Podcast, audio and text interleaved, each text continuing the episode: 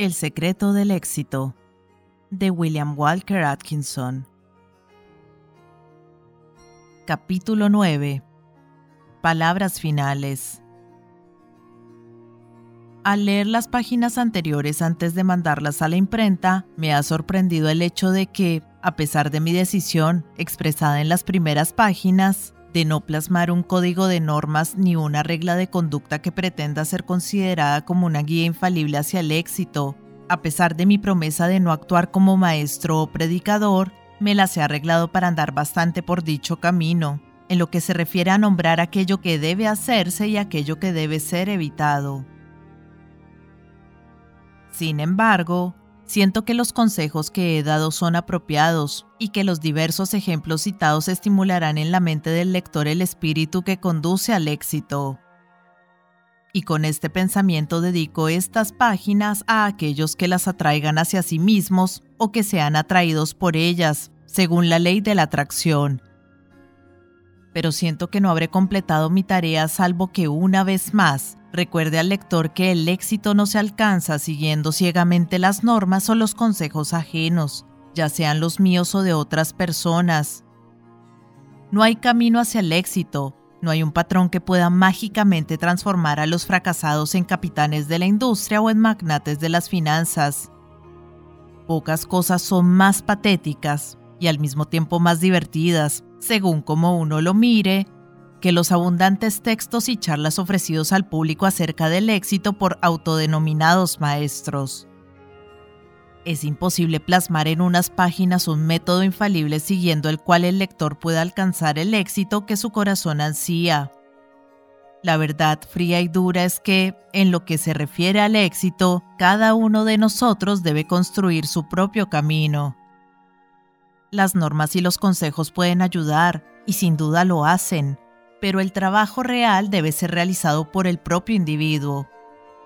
Es él quien tiene que esculpir su propio destino, y ningún poder, superior o inferior, hará el trabajo por él.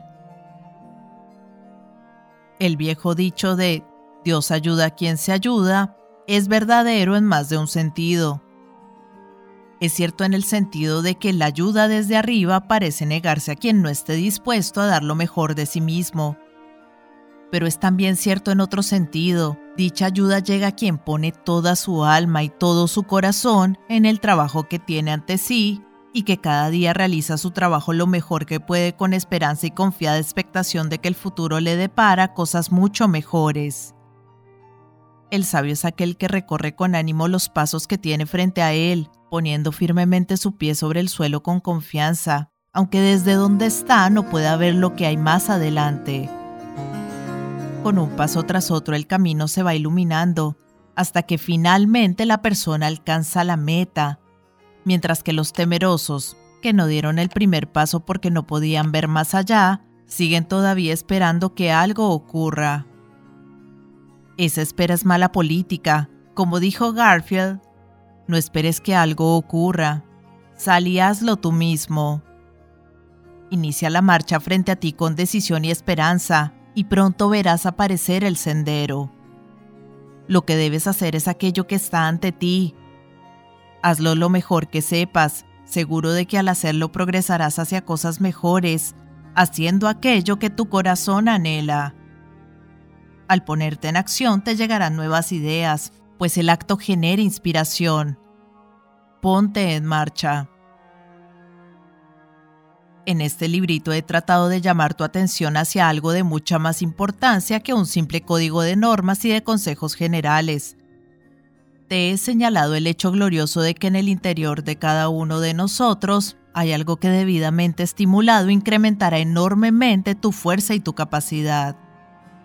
Así, he tratado de hablarte acerca de ese algo interior, Creo que el estudio del carácter y el trabajo de los hombres de éxito te mostrará que, por diferentes que sean en sus características personales, todos manifiestan tener conciencia de ese algo interior, que les confiere seguridad en su poder y su fuerza interna, y que a su vez les genera coraje y confianza en sí mismos.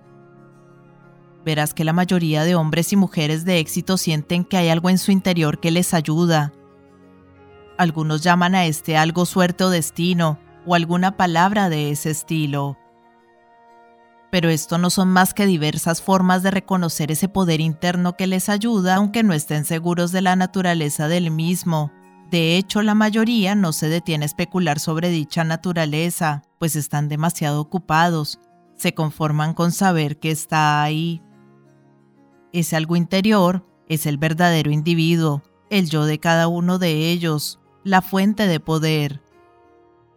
He escrito este libro con la esperanza de que para muchos sea el primer paso para reconocer, desarrollar y manifestar ese poder interior. Seriamente te exhorto a cultivar esa conciencia del yo soy que te hará ver el poder que tienes en tu interior. Luego, de forma natural, te vendrá la conciencia que se expresa a sí misma en la frase puedo y quiero, que es una de las más grandes afirmaciones que el hombre puede realizar. Esa conciencia de quiero y puedo es la expresión de ese algo interior que confío en que tendrás y manifestarás. Más allá de todo consejo que te pueda dar, esto es lo más importante del secreto del éxito.